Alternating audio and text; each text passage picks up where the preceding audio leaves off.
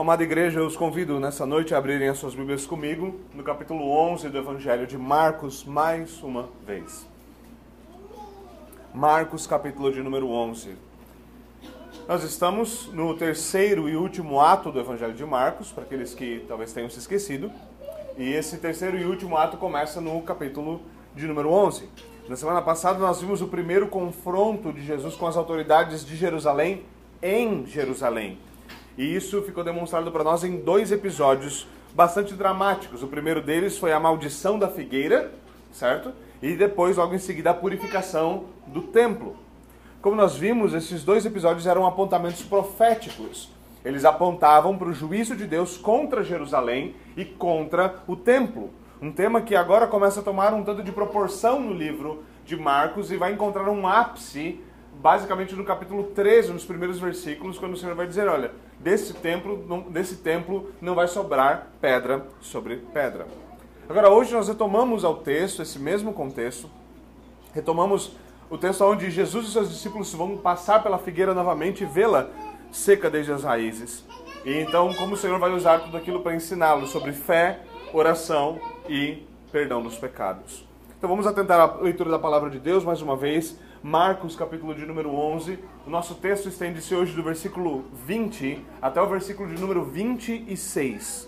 Marcos 11, de 20 a 26. Peço que vocês ouçam com atenção a palavra de Deus. Assim diz o Senhor.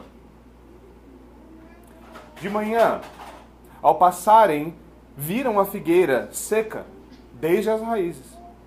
Pedro, lembrando-se, disse: Mestre, vê, a figueira que amaldiçoaste secou. Respondeu Jesus: Tenham fé em Deus. Eu lhes asseguro que se alguém disser a este monte: Levante-se atire-se no mar, e não duvidar em seu coração, mas crer que acontecerá o que diz, assim lhe será feito. Portanto, eu lhes digo: tudo que vocês pedirem em oração, creiam que já o receberam, e assim lhe sucederá. E quando estiverem orando, se tiverem alguma coisa contra alguém, perdoem-no, para que também o Pai celestial que lhes perdoa, para, para que também o Pai celestial lhes perdoe os seus pecados. Mas se vocês não perdoarem, também o seu Pai que está nos céus não perdoará os seus pecados. Amém. Vamos orar. Senhor, nós oramos mais uma vez. Nós pedimos mais uma vez por aquilo que nós temos pedido quase que sempre duas vezes, todo domingo. Nós oramos para que o Senhor abra olhos e ouvidos, que o Senhor amoleça corações, para que o teu poderoso martelo esmiúce toda pedra. Por favor, Senhor, trabalhe em nós pela tua palavra e espírito, é o que nós te pedimos, em nome de Jesus Cristo. Amém. Amém. Bom, meus irmãos, vamos então tentar recapitular um pouquinho daquilo que nós já vimos para fazer sentido aquilo que nós temos que ver. O versículo 20 foi visto na semana passada. E como nós vimos, na semana passada, quando Jesus estava a caminho de Jerusalém, no dia anterior, ele avistou uma figueira frondosa, certo? Cheia de folhas, fazendo uma excelente promessa. Uma árvore frondosa sempre faz uma promessa de que ali haverá fruto. E como Jesus estava com fome, diz o nosso texto, ele decidiu ir até a figueira para saciar sua fome. Contudo, a árvore não tinha fruto. E então, eis a, a situação dramática a qual eu me referi anteriormente, Jesus amaldiçoou a árvore. Ele proferiu a maldição nos seguintes termos: que ninguém mais coma do seu fruto. Agora, nós vimos que isso não era simplesmente a irritação de Jesus Cristo porque estava com fome, como alguns de nós talvez fiquem irritados quando estão com fome, ou meio impacientes quando estão com fome, ou muito menos um tipo de revolta, um tipo de murmuração. Isso na verdade era um apontamento profético sobre o juízo de Deus que viria contra o povo de Israel. Israel, que, como nós vimos na semana passada, várias vezes no Antigo Testamento, nos profetas, era representado como uma figueira.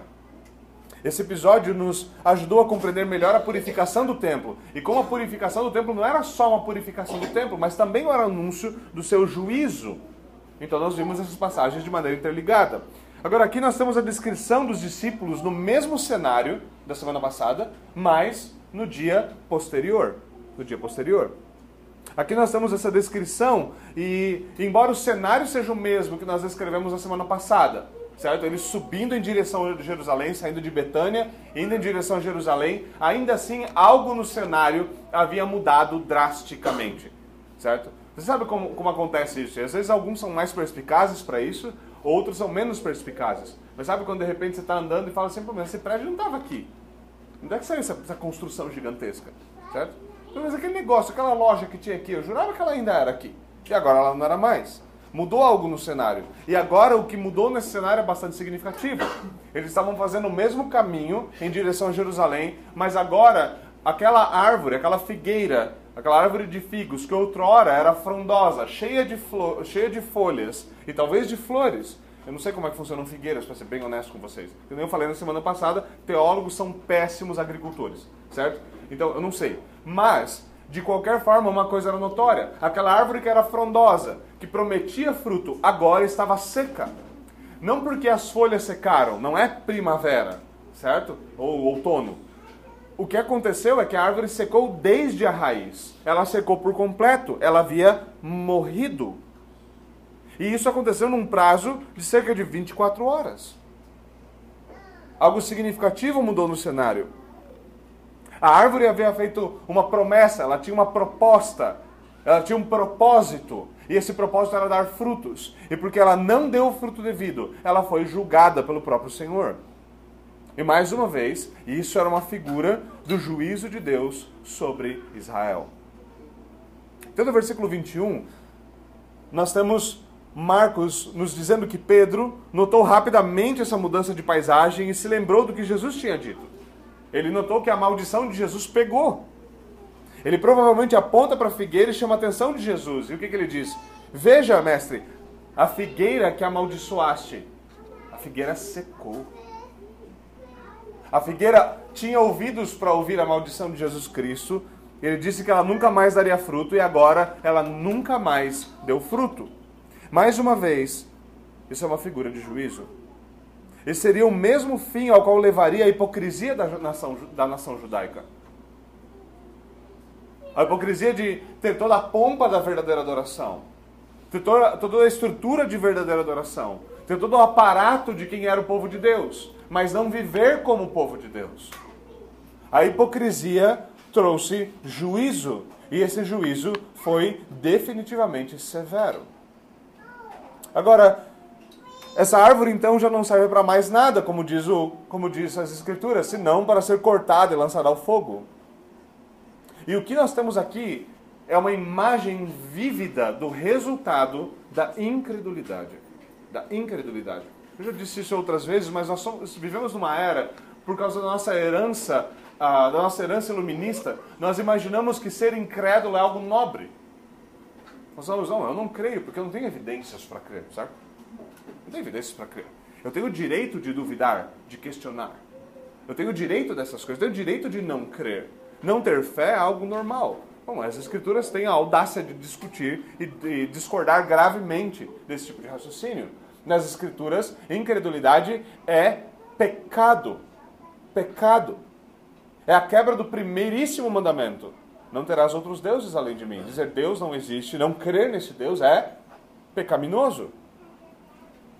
E é importante perceber aqui que a incredulidade é a causa fundamental da falta de frutos. A incredulidade é a causa fundamental da falta de frutos. Ela não é uma desculpa para não se crer. Sabe, eu não creio porque eu não consigo crer. Ela é uma desculpa. Ela é pecaminosa e, por consequência, os seus frutos também são pecaminosos. Isso nos leva, obviamente, a conclusão de que bons frutos são gerados por causa de verdadeira fé.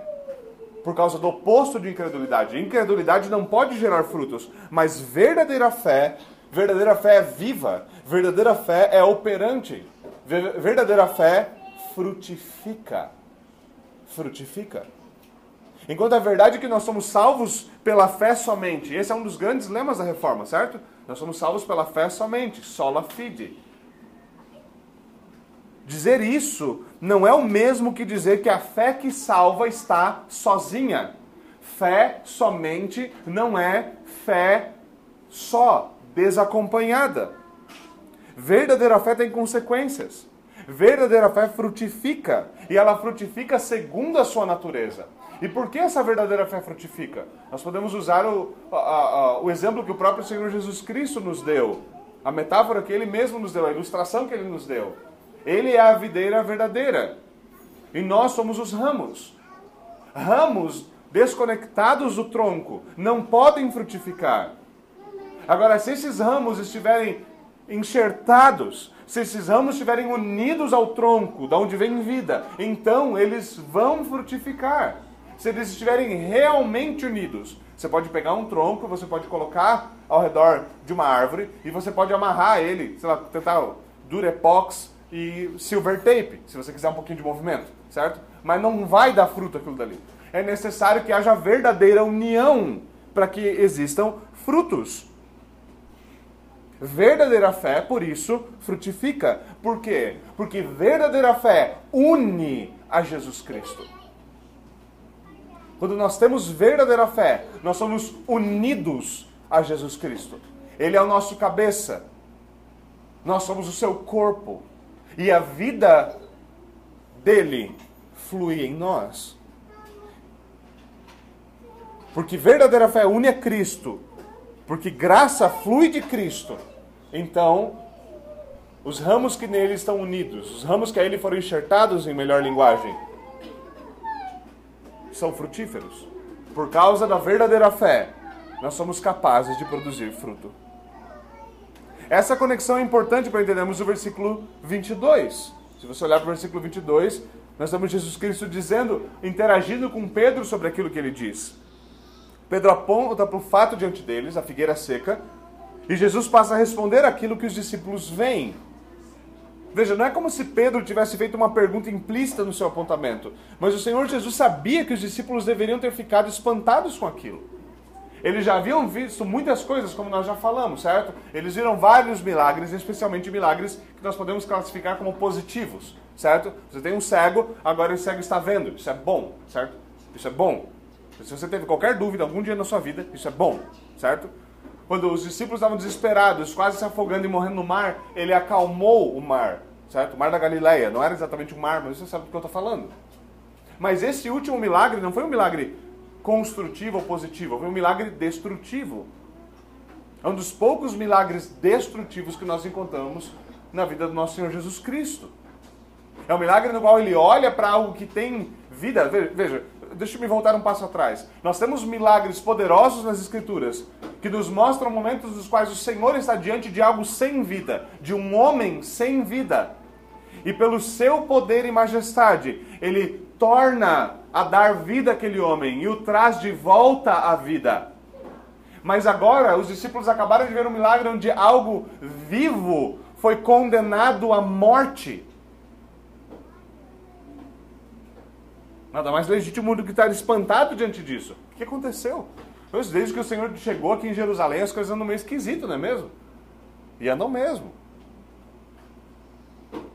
Os discípulos ficavam espantados, ficaram espantados e sabiam que era, e nós sabemos então que era necessário que Jesus explicasse para eles o que estava diante deles, para que eles soubessem lidar com aquilo. Era o momento de eles serem instruídos sobre aquilo. Agora, a resposta de Jesus deixa alguns de nós confusos. A primeira pergunta é do que, que ele está falando, certo? Então, Pedro olha para a árvore e fala: Senhor, a maldição pegou, a figueira está seca.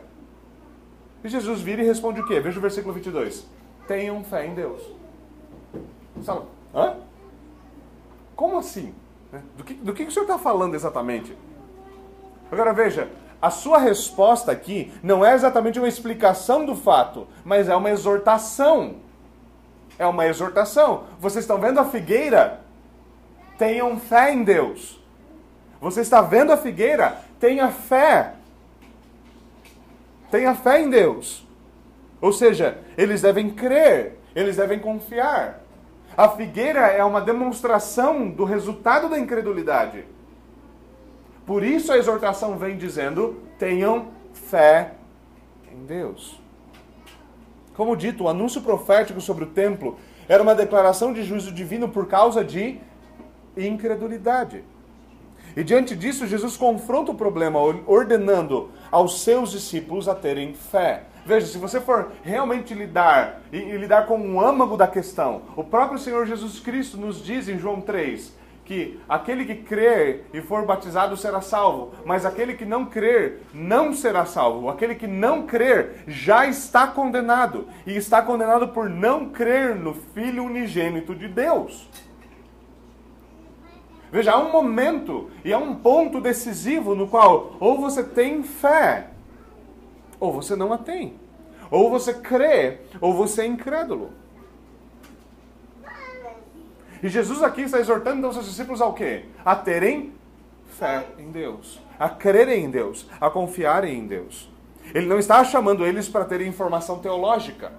Ele não, não está chamando eles para que eles sejam bons teólogos. Existiam bons teólogos na época, mas eles eram incrédulos. Ele os está, os está exortando a verdadeira fé. Agora, é importante considerar o que é essa verdadeira fé. E de fato, verdadeira fé envolve nossa mente. Ela envolve nossa mente. Como disse um famoso pregador inglês, John Stott, já falecido, ele diz: crer é também pensar. Crer não é parar de pensar. Nós não somos seguidores do famoso Kierkegaard, um, um filósofo slash teólogo que falou muita besteira, mas que muita gente gosta de seguir. É o cara do salto da fé, certo? Então, ó, você, a coisa não faz sentido nenhum. Então, o que, que você faz? Você dá o salto da fé. Você acredita no negócio, acabou. Certo? Então, para ele, a explicação de por que Abraão estava disposto a oferecer seu filho era porque ele confiou em Deus e ele não estava nem aí. Porque fé, fé não é racional. Você só se joga. Certo? E isso é diferente, completamente diferente do que a própria Escritura ensina. Abraão estava disposto a oferecer o seu filho porque ele cria em Deus e sabia que Deus era poderoso para ressuscitar seu filho dos mortos. Não há nada de racional sobre isso. Afinal, Deus não ressuscita mortos? A verdadeira fé, então, ela lida com a nossa mente. Isso é parte da definição tradicional de fé que se tem na teologia, na teologia histórica. Um dos conceitos da verdadeira fé é aquilo que nós chamamos de notitia, que se refere ao conteúdo da fé. O conteúdo cresce em algo. Você crê em algo. Aquilo no qual, no qual nós acreditamos. Nós cremos em algo, ou melhor dizendo, nós cremos em alguém. Em alguém. E para crermos, nós devemos conhecer o objeto dessa fé. Vamos conhecer o objeto dessa fé. Nós devemos conhecer o Senhor Jesus Cristo. Por isso é necessário que Cristo seja pregado, para que homens o conheçam, saibam quem Ele é, saibam a sua vida e sua obra e possam crer nele. Fé inclui conhecimento, ela inclui notícia e também inclui o que é chamado de ascensos. Basicamente, isso é a convicção de que aquilo é verdade. É o assentimento pleno de que aquilo é verdade. Mas verdadeira fé não para por aí, em você crer e ter certeza de que aquilo é verdadeiro. Ela não tem apenas convicção daquilo que se crê. A fé também confia. É aquilo que se chama de fidúcia. A fé confia que aquilo no que se crê pertence a mim. Em outras palavras, não basta eu saber que Jesus Cristo morreu por pecadores. Não basta eu saber que ele oferece salvação. Não basta eu saber que pela fé nele homens podem ser salvos. Não basta saber disso. É preciso crer e confiar que Jesus Cristo morreu por mim e que ele deu a sua vida por mim e que por causa da sua obra efetuada por mim eu sou salvo. Ou seja, verdadeira fé, ela não só crê na verdade, ela se apropria da verdade. Ela se apropria da verdade.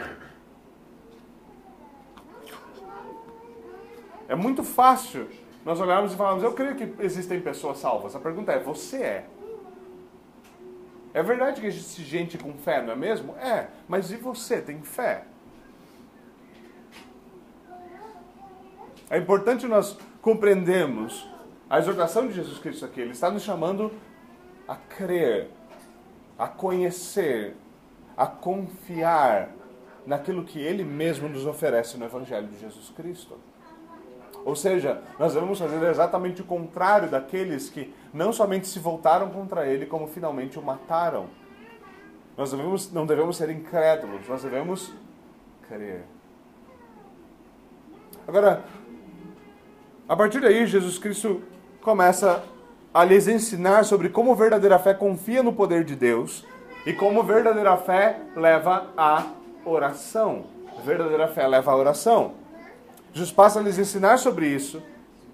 E ele começa dizendo o seguinte: Eu lhes asseguro que se alguém disser a este monte. Veja, pega só essa primeira parte primeiro da, da afirmação, certo? Se, eu, se lhes disserem, se vocês disserem a este monte. O que ele está falando aqui é importante, por quê? Os discípulos ouviram ele falando no poder de Deus sobre a figueira. Eles ouviram Jesus falando. O exemplo da figueira é um exemplo do poder de Deus em ação. E os discípulos já tiveram vários exemplos do poder de, do poder de Deus em ação por meio, das, por meio das palavras de Jesus Cristo. Agora, Jesus diz que eles podem recorrer ao poder de Deus e eles também devem falar. Então ele diz algo que muitas vezes nos deixa perplexos. Se você disser a este monte, levante-se e atire-se no mar, e não duvidar em seu coração, mas crer que acontecerá o que se diz, assim lhe será feito. Isso de fato seria uma grande manifestação do poder de Deus, não é mesmo? Uma grande manifestação do poder de Deus. Quem de nós não ficaria, não ficaria simplesmente destrambelhado ao ver um negócio assim acontecendo na frente dos seus olhos? Quem de nós? Se você é como eu, alguém faz um truque com carta de baralho, esse mágico de rua, e você já fica 12 horas pensando no negócio, falando, cara, o negócio é bom demais. Você imagina um negócio desse. Mas alguém, obviamente, mais pontual poderia perguntar: qual é a utilidade de mudar a topografia do lugar, certo? E ele vai sair brincando, certo? De paisagismo em grande escala. Certo? Vamos mudar, vamos mudar o cenário. Se essa montanha ficasse um pouquinho para cá, tem um pôr do sol aqui, mas não é disso que o Senhor está falando, obviamente. Mas o que ele está falando? E a afirmação muitas vezes é difícil de lidar. Agora, a explicação mais simples nos diz que Jesus não dá isso como exemplo do que deve ser feito, mas ele usa objetivamente uma hipérbole, uma figura de texto, uma figura de linguagem que aumenta proporcionalmente as coisas, desproporcionalmente as coisas, melhor dizendo, como meio de demonstrar a eficácia do poder de Deus. Isso é aquilo que Calvino chamaria de um argumento do maior para o menor. Veja, se Deus é capaz de fazer essa coisa que eu estou falando, que é gigantesca, você imagina coisas pequenas que são as que a gente costuma pedir. Certo? Essa é uma explicação muito simples. Contudo, eu creio que há um pouquinho mais do que isso aqui. Como vimos, Jesus e seus discípulos estavam caminhando, subindo, subindo para Jerusalém. A região é toda montanhosa. Talvez de longe eles poderiam ver o palácio, a fortaleza de Herodes certo? Que também foram construídos no monte. Melhor, mais, mais do que isso, Herodes ele havia usado uma grande quantidade de escravos para mover uma, a terra de uma colina e fazer o fundamento da fortaleza do palácio de Herodes.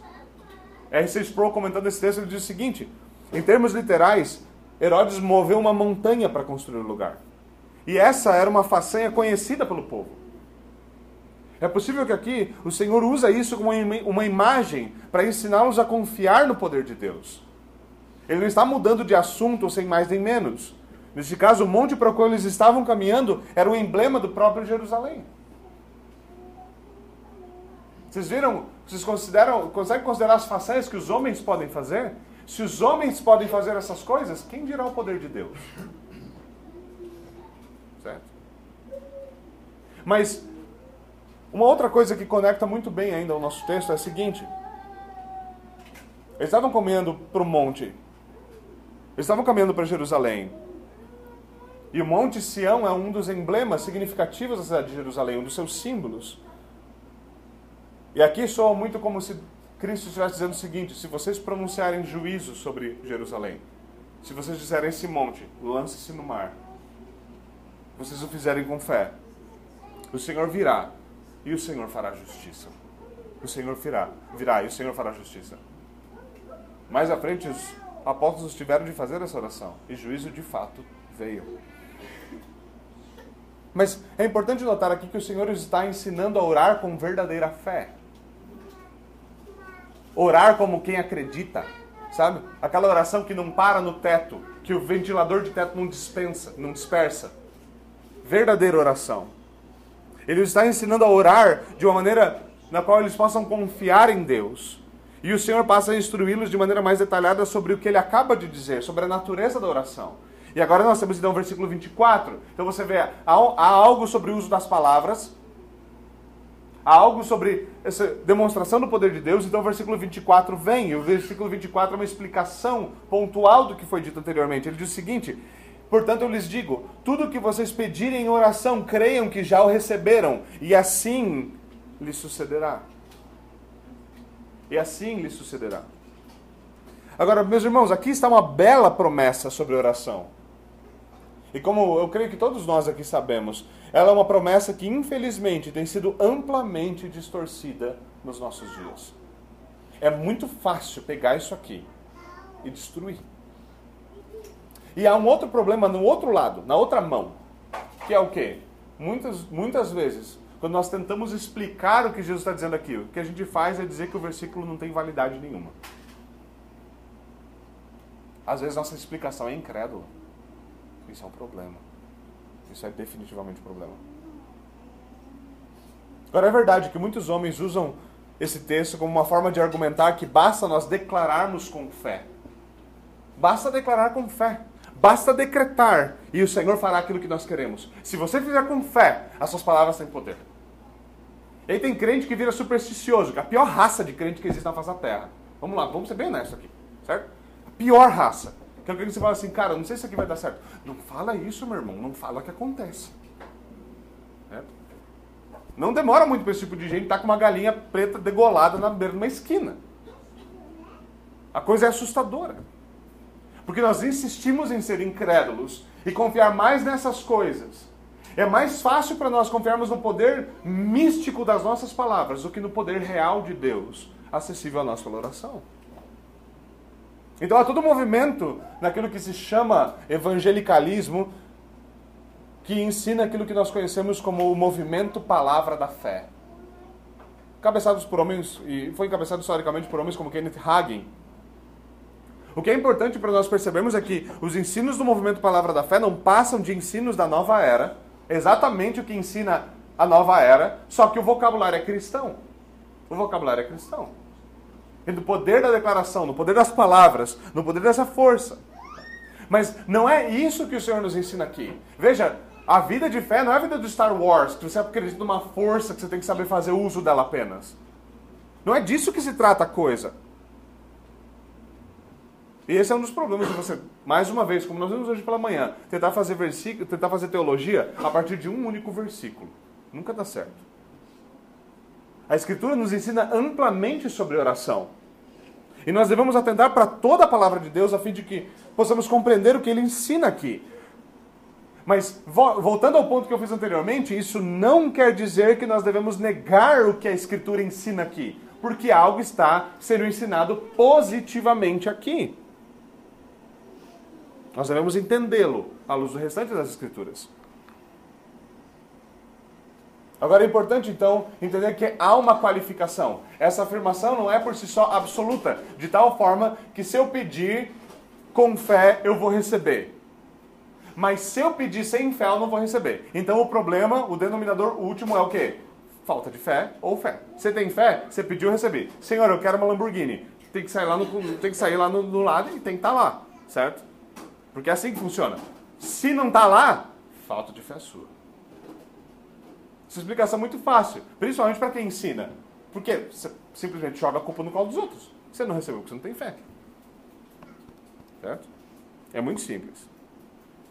Agora, o Senhor não nos ensina a orar nesses termos. O Senhor não nos ensina a orar como se os nossos desejos fossem absolutos. Porque o Senhor nos ensina a orar a Deus, não a orar como se nós fôssemos Deus. E há uma grande diferença entre essas duas coisas. Por exemplo, quando os discípulos pedem para que o Senhor os ensine a orar, os ensine a orar, o Senhor os ensina a orar. E na terceira petição da oração do Senhor, que normalmente nós conhecemos como oração do Pai Nosso, o que ele nos ensina? Seja feita a tua vontade, assim na terra como nos céus. Os dois versículos estão em contradição? De forma nenhuma. Quer um exemplo disso? Nós vamos ver isso em mais detalhes em Marcos. Mas em breve o nosso Senhor estará no Getsemane. Antes da sua paixão. O Senhor Jesus Cristo vai entrar no momento mais amargo do seu ministério. Ele vai se colocar diante do Pai em oração. Ele vai fazer uma simples oração dizendo o seguinte: Senhor, se for possível, afasta de mim esse cálice. Senhor, se for possível, afasta de mim esse cálice. Mas seja feita a tua vontade, não a minha vontade. É assim que o Deus que ora nos ensinou a orar. É assim que o Deus que ora nos ensinou a orar. Por isso não há contradição aqui. O próprio Senhor Jesus Cristo no jardim do Getsemane orou assim. Agora, o nosso problema com essas coisas, o nosso problema com isso é o seguinte: muitas vezes nós consideramos a oração um meio de manipular a Deus. Tanto é que você só ora quando você realmente precisa que alguma coisa seja feita. Infelizmente, o nosso apego com a oração geralmente vem quando as coisas estão ruins. Quando as coisas estão boas, nós não pensamos em orar com tanto afinco. E alguns de nós são, são tão teimosos que a coisa tem que estar preta mesmo para que a gente decida dobrar os joelhos e orar. Mas a oração não é um meio de conseguir com que Deus faça o que nós queremos. Não é para isso que serve a oração. Por isso que o Senhor pode dizer: orem com fé e vocês receberão. Uma coisa nós podemos ter certeza é a seguinte: nós receberemos uma resposta. Deus promete aqui objetivamente que Ele responderá às nossas orações. É isso que o texto quer dizer. Orem e peçam com fé, e vocês receberão. Vocês receberão uma resposta. Vocês receberão do Senhor. O Senhor não vai ouvir, não vai tapar os ouvidos para suas orações, mas Ele há de responder. Ele vai responder de uma forma que é boa para você, que coopere para o seu bem, para a sua salvação e para a sua santificação. Ele vai responder de maneira bondosa, misericordiosa. Mas ele o fará de acordo com a sua vontade, porque é a sua vontade que é bondosa e misericordiosa, não a nossa. Agora veja, nós insistimos em pensar que se Deus não faz aquilo que nós pedimos, então a nossa oração ficou sem resposta. Esse é normalmente o cálculo que nós, fizemos, nós fazemos, certo? Então eu orei e eu não ganhei o que eu pedi. Então Deus não responde orações. Mas é bastante desonesto. É bastante desonesto. Certo? Imagine um dia o seu filho entrando pra, na sua casa falando assim: pai, chega. Chega. Papai não se comunica comigo. Papai não responde nada do que eu peço. Você olha para o seu filho e fala assim: como assim? Vamos ver, eu pedi para pular em cima da TV, o papai não deixou. Eu pedi pra pular em cima do sofá, o papai não deixou. Pedi pra brincar na chuva, o papai não deixou. Pedi pra brincar com as facas, o papai não deixou. O senhor disse não pra tudo. Eu falei, sim, mas eu, claro que eu te respondi. A resposta é não. A resposta é não. E o nosso único problema com a resposta não é que a gente não gosta de ouvir não. Você fala assim, criança é curiosa, né? Criança não gosta de ouvir não. Você ouviu falar de crente? Crente odeia ouvir não. Crente odeia ouvir não. Mas no exemplo que eu dei há poucos minutos atrás, da oração do nosso Senhor Jesus Cristo, próprio Deus, dobrado de joelhos, suando lágrimas, por causa dos nossos pecados, não por causa dos pecados dele, por nós e para nossa salvação. Ele ora ao seu pai dizendo: Senhor, se for possível, passa de mim esse cálice. E qual é a resposta para a sua oração? Eu não vou passar esse cálice. Será feita a minha vontade. Filho, não a sua. Não a sua. Não também é uma resposta. Não também é uma resposta. E se o Senhor não quiser nos conceder algo que pedimos, e aqui está a questão onde verdadeira fé entra. Aqui é o ponto onde verdadeira fé é crucial. Se o Senhor não se agradar de nos dar o que nós pedimos, se o Senhor não quiser nos dar aquilo pelo qual oramos, então nós devemos continuar confiando nele, nos seus planos e ter a certeza de que o não, o não do Senhor para aquilo que nós pedimos, é aquilo que ele tem de melhor para nós, é aquilo que vai promover a maior glória dele na nossa vida. Isso é verdadeira fé. Verdadeira fé não é você tá com a mão no timão e sabendo para onde o navio tá. É você confiar no marinheiro. Mesmo quando as águas estão turbulentas fora do navio. Você confia você confia no Senhor. Como Lutero certa vez disse, olha, eu não sei para onde eu estou indo, eu não sei quais os caminhos pelos quais, o Senhor, pelos quais o Senhor me guia, mas eu conheço bem o meu pastor. Eu conheço bem o meu guia. Isso é verdadeira fé. Isso é verdadeira fé. Isso é confiar em Deus, mesmo ouvindo não. Então, nós vimos que esse primeiro par de afirmações de Jesus Cristo é um tanto quanto desafiador. Agora, tem mais um par de questões desafiadoras aqui. Versículos 25 e 26 os, levantam coisas, questões que muitas vezes são, são difíceis de lidar. Ele diz o seguinte, ainda falando sobre oração, ele fala o seguinte: E quando estiverem orando, se tiverem alguma coisa contra alguém, perdoem-no, para que também o Pai Celestial lhes perdoe os seus pecados. Mas se vocês não perdoarem, também o Pai, o seu Pai que está nos céus, não perdoará os seus pecados. Os nossos dois últimos versículos, eles eram, são geralmente mal compreendidos. E esses dois aqui também são geralmente mal compreendidos, só que de uma forma diferente do, dos anteriores. O Senhor passa a falar de perdão e muitas vezes nós não entendemos nada sobre isso. O Senhor diz que quando nós estivermos orando, nós devemos estar dispostos a perdoar. Isso é curioso porque nós, por nós sermos pecadores, nossas orações continuamente incluem os nossos pedidos de perdão, certo? Nada mais natural. Talvez seja a primeira coisa. Às vezes nós temos dificuldade em pensar na, oração como parte da adoração na qual você glorifica o nome de Deus. Mas o Senhor ensinou que nós devemos começar fazendo o quê? Senhor, seja santificado o teu nome, certo? Pai nosso que estás nos céus, santificado seja o teu nome. Nós temos dificuldade com essa parte, mas nós somos bem rápidos, porque a gente lembra dos nossos pecados, nossa consciência nos acusa. Então nós vamos orar, e uma das primeiras coisas que vem rapidinho à tona é o quê? Senhor, perdoa. Senhor, eu fiz um, eu fiz um monte de coisa. Senhor, eu não consigo nem enumerar meus pecados. Nossas orações incluem um pedido de perdão tanto quanto naturalmente, mas aqui o Senhor nos diz outra coisa. Ele nos diz que não basta nós pedirmos perdão, é necessário também perdoar é necessário também perdoar. Curiosamente, esse ensino encontra-se também na oração do Senhor. Só que dessa vez não na terceira, mas na quinta petição. A quinta petição diz o seguinte: Perdoa-nos as nossas ofensas, assim como nós perdoamos a quem nos tem ofendido. Certo? E a pergunta que se levanta de imediato é a seguinte: É isso mesmo que o texto quer dizer? Ou melhor, como eu devo entender tal afirmação? Afirmações como essa. Agora, o conceito pode ser resumido de maneira bem simples. Bem simples. Você não pode dar aquilo que você não tem. Esse é o conceito mais básico apresentado aqui. Você não pode dar aquilo que você não tem. Ou você não pode ensinar aquilo que você não sabe.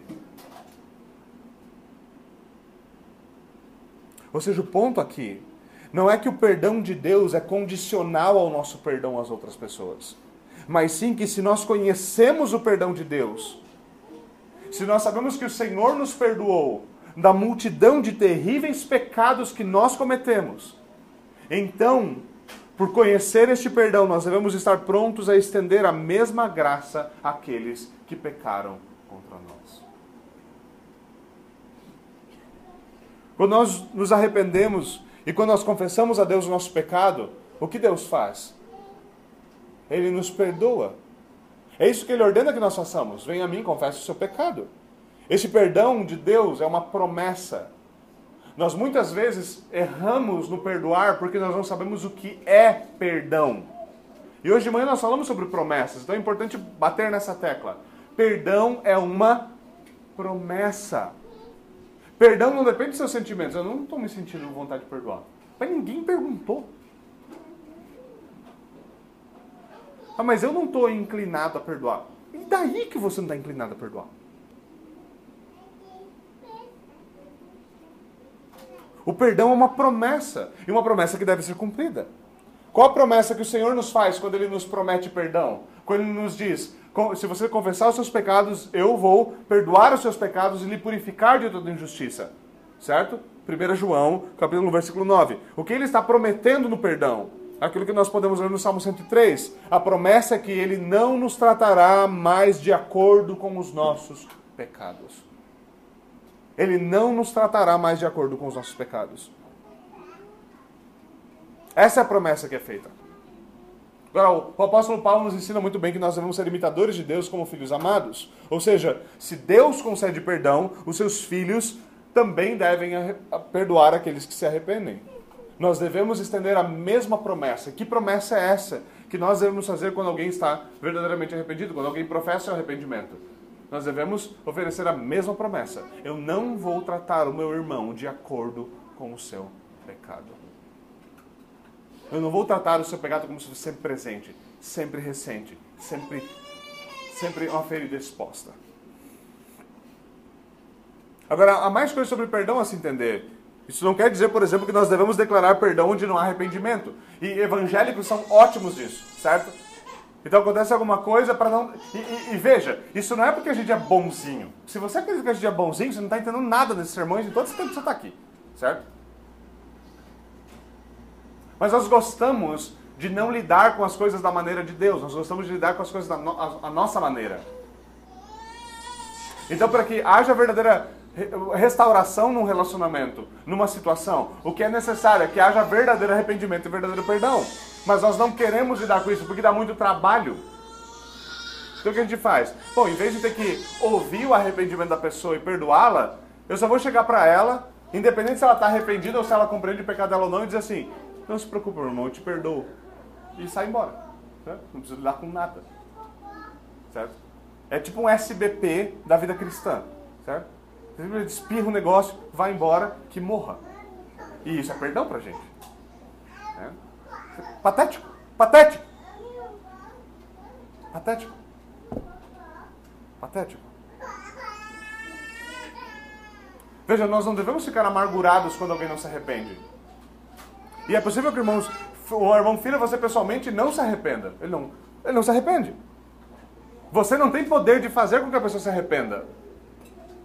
Agora, se ela não se arrepender, você não deve ficar amargurado. O que você deve fazer é o quê?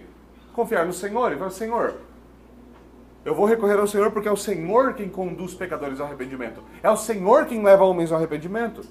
É isso que ele nos ensina em 2 Timóteo. Então nós oramos. Nós não ficamos amargurados. Mas nós devemos nos lembrar que o próprio Deus nos ensina que perdão é uma resposta graciosa ao arrependimento. Você perdoa quando há verdadeiro arrependimento. Quando a pessoa professa, eu compreendo, eu pequei contra você. Eu pequei contra você. Eu fiz tal coisa contra você. Você reconhece aquilo. Isso nos ajuda com outra coisa. Sabe aquele papo? E homens caem muito nessa. Porque eles não conseguem enxergar o que eles fizeram contra a sua esposa. Eles falam assim: Eu não sei o que eu fiz, mas me perdoa. Sabe o que vale esse perdão? Nada. Absolutamente nada. Absolutamente nada. Porcaria nenhuma. Para ficar em português bem claro. Nada. Como assim, perdão do que eu não sei o que eu fiz? Isso é, no mínimo, preguiça espiritual. Preguiça de nós observarmos o que está dentro de nós para dizer: Cara, a verdade é que assim, eu fui, eu fui, eu fui invejoso. Eu queria parecer melhor do que você e por isso eu, eu agi dessa forma. Me perdoa. Mas é que daí a coisa começa a ficar desconfortável, porque eu admiti que sou invejoso, pastor. Mas a pergunta é: nós queremos restauração ou não? Isso quer dizer que se nós pecamos contra o nosso próximo, meus irmãos, nós devemos aprender a nos arrepender e a confessar o nosso pecado.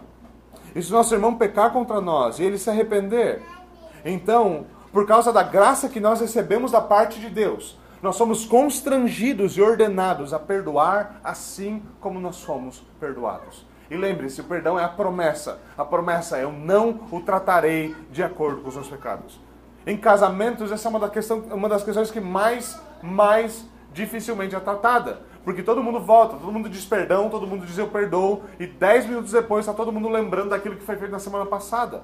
Isso não é perdão.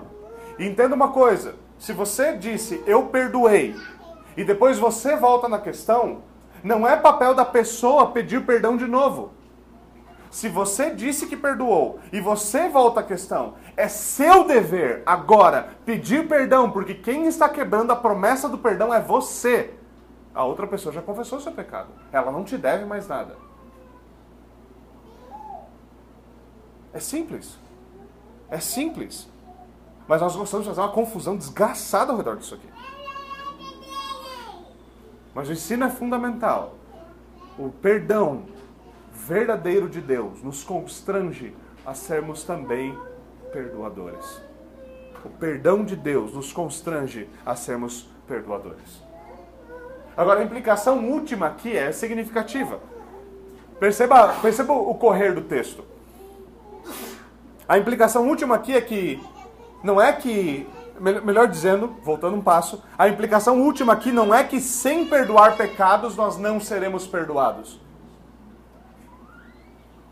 A implicação última não é, não é que sem perdoar nós não seremos perdoados.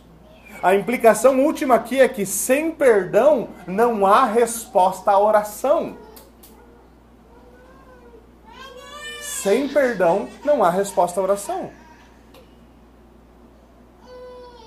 E vamos ser bem honestos. E se houvesse resposta à oração sem perdão, que bem ela faria? Se você pudesse orar a Deus, pedir as coisas para Ele, Ele respondesse, mas Ele não o perdoasse, que diferença faria? O que você faria com seus pecados? O que nos adianta ter as outras orações respondidas, mas não ter o perdão de Deus? Como um comentarista diz, ter isso seria basicamente como se o Senhor respondesse a nossa oração: Senhor, por favor, me ajuda a chegar na hora do embarque lá no aeroporto. Mas daí a oração que você orou falando, Senhor, não deixa o avião cair, ele fala assim, não, essa eu não vou responder. Essa vai ser não a resposta. Então você pode chegar na hora, mas o avião vai cair. É a mesma coisa.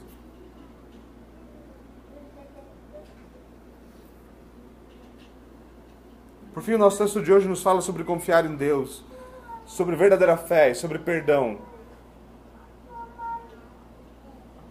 Essas são coisas que é o Senhor que nos ensina, é o Senhor que nos concede.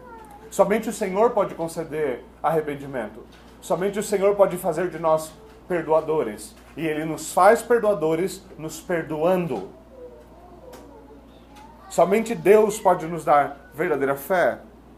Somente Deus pode dar verdadeira fé que dobra joelhos e ora. Agora é verdade que muitas pessoas não se sentem perdoadas, mesmo tendo pedido perdão a Deus mesmo tendo buscado o perdão de Deus, e continuamente sentem culpa, continuamente se sentem oprimidas. Pessoas chegam muitas vezes, até mesmo no, aconselhamento pastoral, e perguntam: Pastor, Deus não prometeu que ia me perdoar, por que, que eu não me sinto culpado? Por que, que eu ainda me sinto culpado? E a primeira, o primeiro problema aqui, você vê, é que não é sobre você se sentir culpado ou não, porque os seus sentimentos não são a medida da verdade. Os seus sentimentos não são a medida da verdade. Agora, a segunda coisa mais importante é que, na grande maioria dos casos, nós não nos sentimos perdoados porque nos falta fé. Porque nós temos uma sensibilidade de crer que nós temos que dobrar o joelho e falar as palavras mágicas. Mas nós temos dificuldade de crer no Deus que tem poder para perdoar pecados.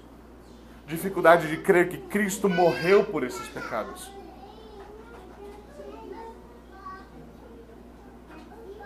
Muitas vezes o problema é a incredulidade. E veja, se você não crê, se você não confia que Cristo morreu por perdão dos seus pecados, você pode confessá-los infinitamente. Você pode fazer um grande um grande relatório de toda a sua alma e você não encontrará consolo.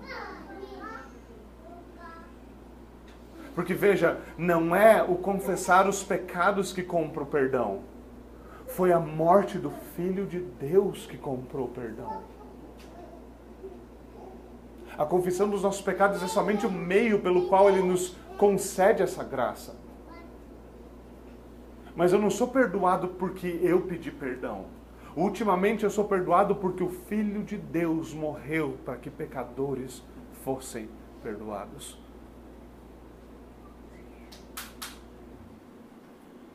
Nada além de Jesus Cristo fará com que a culpa vá embora. Nada além do Evangelho o consolará. Nada. Mas a promessa de Deus no Evangelho é: se você crer, se você tão somente crer, tão somente crer, os seus pecados estão perdoados e você herdará a vida eterna. Vamos até o Senhor em oração.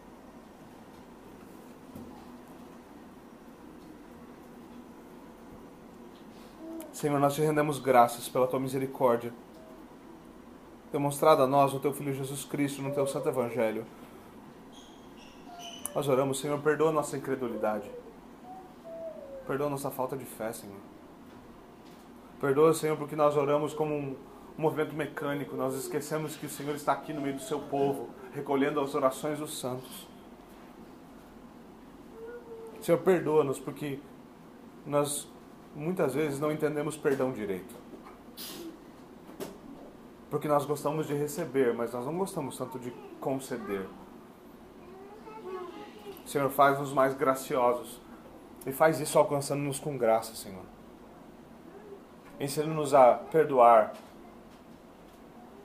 Mas ensina-nos também a nos arrepender, Senhor. Essas são graças que vêm de Ti. E nós te pedimos que pelo Teu Santo Espírito o Senhor opere a Tua palavra no nosso coração e nos ensine essas coisas. É no nome do Teu Filho Jesus Cristo que nós oramos. Amém.